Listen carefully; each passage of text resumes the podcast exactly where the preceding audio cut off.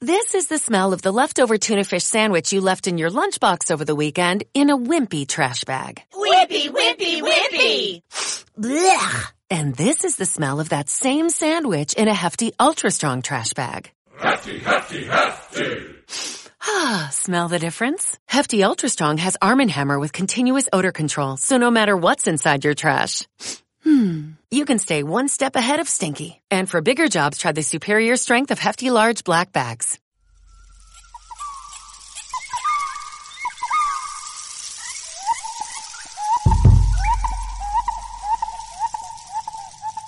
Guatemala. Guatemala. Un lugar donde la historia siempre vuelve.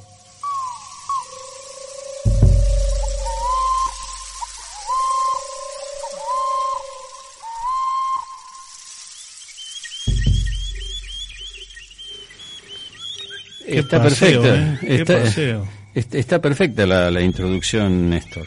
¿Por qué. Guatemala y no Guatemala? Ahí el intríngulis chingulis que para los que no hemos, yo debo confesar, no he llegado hasta ahí a conocer y me encantaría ir algún día. Eh, ¿Dónde nos sumerge esto de Guatemala? Uno a veces irónicamente ha jugado con Guatemala Guatepeor, ¿no? Eh, creo que no tiene nada que ver con lo que los habitantes de Guatemala deben sentir por su propia tierra y sobre todo los que tienen ahí su fuerte origen en la cultura maya. Mira, eh, el gran impacto se produce eh, apenas llegas y acá nos vamos a encontrar con, con varias preguntas. La primera es si Guatemala hoy está colonizada o se mantiene autónoma o es un país independiente y sentís una contradicción permanente. En algunos lugares no existe otro idioma que no sea el inglés. Es decir, vas a ver comercios donde todo lo que se exhibe, lo que se muestra, lo que se tiene que leer está en inglés. Y por otro lado, todas las mujeres, no importa la edad, tienen la vestimenta típica maya. Y ellas entre sí hablan alguno de los 23 dialectos mayas. Por eso te hablaba de la contradicción, es decir, tenés las dos sensaciones. Pensá que es un lugar que tiene 108.000 kilómetros cuadrados. Nosotros tenemos Chiquitísimo. chiquitísimo y que tenemos dos cosas en común con Guatemala. Dos cosas en común, que son muy interesantes analizarlas. Primero, los dos países en América Latina con mayor cantidad de desaparecidos, aunque debo reconocer, por amplísimo margen Guatemala, que tuvo 120.000 desaparecidos y que tuvo 400 comunidades extinguidas. Bueno, Rigoberta Menchú es el ejemplo más claro de lo que estoy diciendo.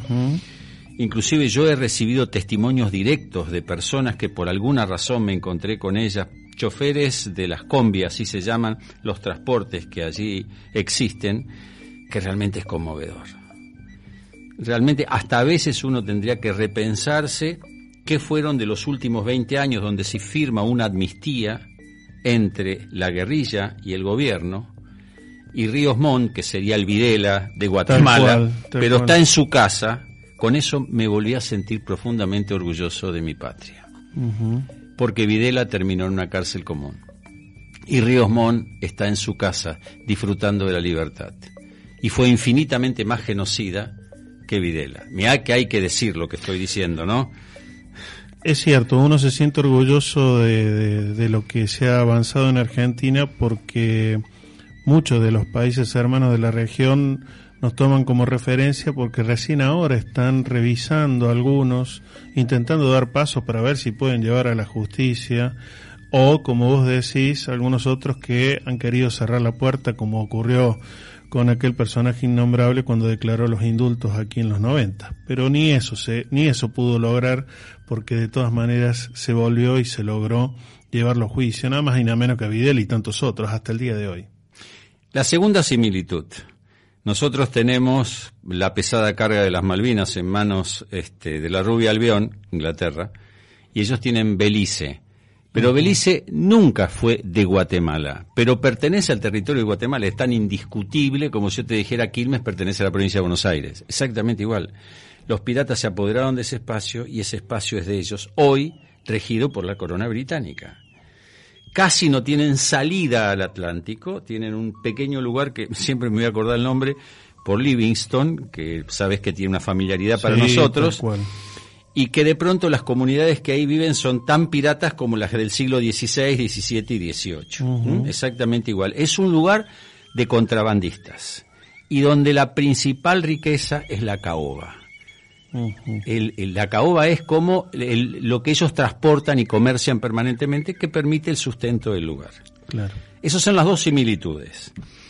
Y lo otro, por ejemplo, que, que fuimos a visitar, que nos produjo como, como una gran conmoción, es Tikal. Tikal es una ciudad maya donde recorrimos, y ahí sí vuelvo a agradecer el hecho de que haya sido maya el guía que nos permitió entender mínimamente, mínimamente, el tema de cómo fue esa civilización, que nació en el año 3000 antes de Cristo, en Honduras.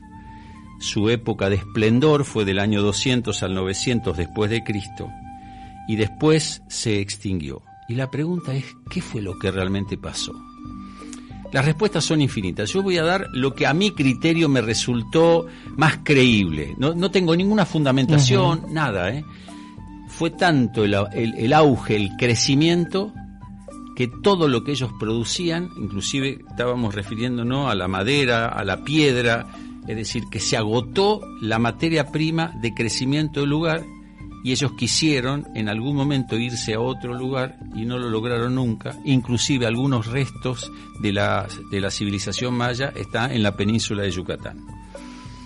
Que en, la península de Yucatán también se autodefinen como mayas. Pero fundamentalmente, los mayas, tanto del, del sur de- del norte de México, del sur de México y del norte de Guatemala, realmente se extinguieron. Aunque las raíces, fíjate cuánto tiempo después están vivas.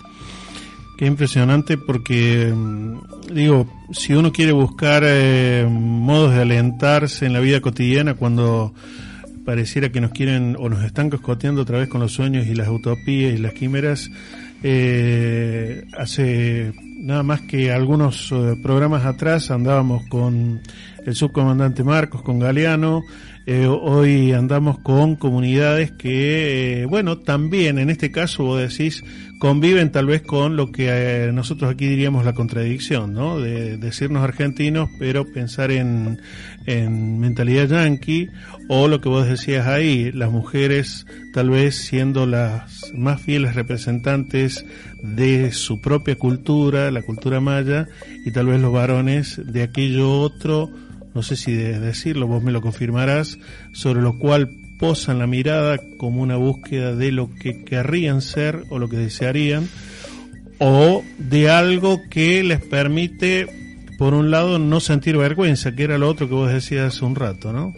¿Orgullo o vergüenza? Orgullo o vergüenza. Este, es tan interesante ese análisis. Eh, te, voy a, te voy a nombrar otro lugar que realmente también me produjo una gran conmoción, ¿no? Este, este- esto, a, a mí realmente la- el corazón me latió a otra velocidad. Estábamos en el lago Tikal, que yo invito a cada una de las personas que, que- que nos escuchan que pongan en internet lago Tikal. El lago Tikal es un lugar absolutamente paradisíaco que tiene a su alrededor 12 pueblitos cada uno con el, con el nombre de un discípulo de Jesús, excepto Judas, ese tiene otro nombre. y este, y para, para llegar a ese lugar tenés la posibilidad de tomar una pequeña embarcación que te lleva y te cobra en quetzales, que es el pájaro simbólico de, de los guatemaltecos, y es una moneda que vale un dólar, po- perdón por esta palabra, 7,5 quetzales, pero es la moneda que se maneja ahí, Claro. no tenés otra forma. No lleves pesos argentinos porque, no ni- existen. No, claro. Y no lo estoy diciendo despectivamente. Entonces, a los yanquis le cobran el doble. Es decir, esta es la pequeña revancha que tiene Claro. cada uno de los guatemaltecos por esta invasión permanente que ellos tienen, porque ellos que se creen que son los dueños del lugar. Con los dólares se creen que son los dueños. Claro. Llegamos a una comunidad que se llama San Juan de Laguna. A mí me costó mucho ascender porque como no importa que nadie lo sepa, tuve una neumonía atroz y esto me impide tener aire y cuando uno no tiene aire es el órgano vital de la energía, por lo tanto no podía subir. Nos recibe una guía maya y nos llega una cooperativa de mujeres tejedoras. Vuelvo a sentir aquella cosa que uno soñó siempre. Mujeres tejedoras que han logrado una pequeña industria que tiene estas características. El 85% va para la que teje el 15% para la cooperativa y ese 15% la mitad va para útiles escolares para los niños. ¿Qué tal? Y uno vuelve a sentir ese aire que dice, bueno, me lleno, valga la redundancia, los pulmones de aire fresco para poder seguir. Y cada uno de los lugares absolutamente impecable. Una pequeñísima anécdota, y esto no es una cuestión ni racista, ni xenófoba, ni nada de eso. Veinte familias judías fueron a San Juan de Laguna y no respetaron las características ni la autonomía del lugar. Entonces despreciaban todo lo que estaba a su alrededor, adquirieron tierras, hicieron una gigantesca asamblea y los echaron. Si alguien me dice que eso no es democracia o que no es la máxima democracia a la cual uno aspira, es decir, esta sensación, este es mi lugar, eh, tenés las puertas abiertas, pero lo tenés que respetar Claro. como nosotros. Mínimamente. Mínimamente. Y vos ahí no existe un servicio municipal. Todo lo hace el pueblo en la calle. Y todo es impecable. A mí realmente me produjo una emoción infinita haber estado en ese lugar con las mujeres. Recobrando las esperanzas y los deseos de pensarnos, porque al fin y al cabo estas historias tienen que ver un poco con que el mundo no empieza ni acaba en Argentina, felizmente, eh, y por el otro porque aquello que se ha despreciado durante tantos siglos eh, lo venimos recuperando con, con sus más y sus menos, con nuestros, nuestros más y nuestros menos, pero con la posibilidad de darnos ánimos y, bueno, palabras remanías si las hay y autor tan querido y, tan reiterado en, la, en, en, las menciones como es Galeano, pero volvemos a, a las utopías, volvemos a querer seguir caminando. Y sabes qué, a mí me gustaría cerrar diciéndole dos palabras que escuché de una de una mujer que estaba vendiendo este medicamentos de las plantas y las flores saludables. Esto nos hace bien al cuerpo y nos permite vivir con dignidad. Espectacular. Recuerden, Guatemala,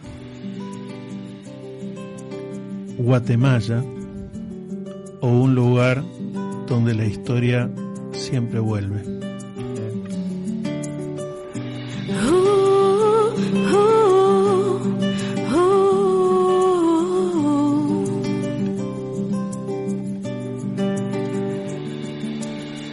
Se conocieron en una fiesta tradicional.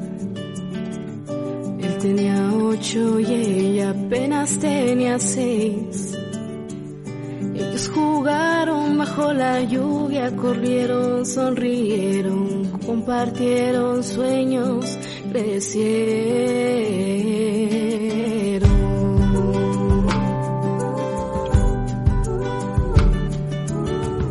Pasaron horas, pasaron días, pasaron lunas, pasaron años, nació un sentimiento inevitable.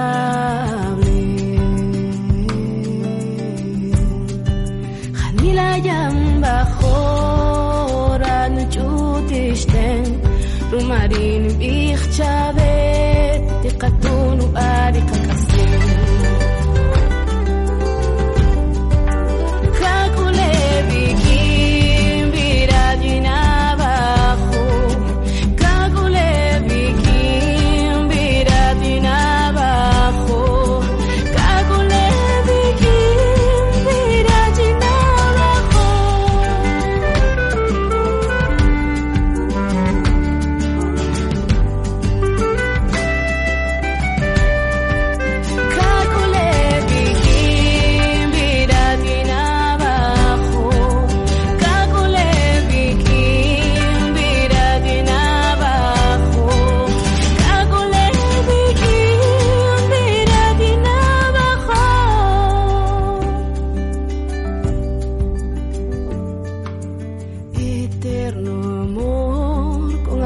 abrazos y sonrisas.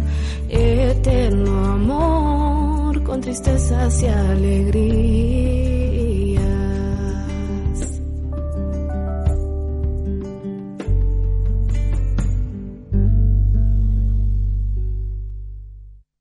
This is the smell of the leftover tuna fish sandwich you left in your lunchbox over the weekend in a wimpy trash bag. Whippy, whippy, whippy. Blech! And this is the smell of that same sandwich in a hefty ultra strong trash bag. Hefty, hefty, hefty. Ah, smell the difference? Hefty Ultra Strong has Arm & Hammer with continuous odor control, so no matter what's inside your trash, hmm, you can stay one step ahead of stinky. And for bigger jobs, try the superior strength of Hefty Large Black Bags.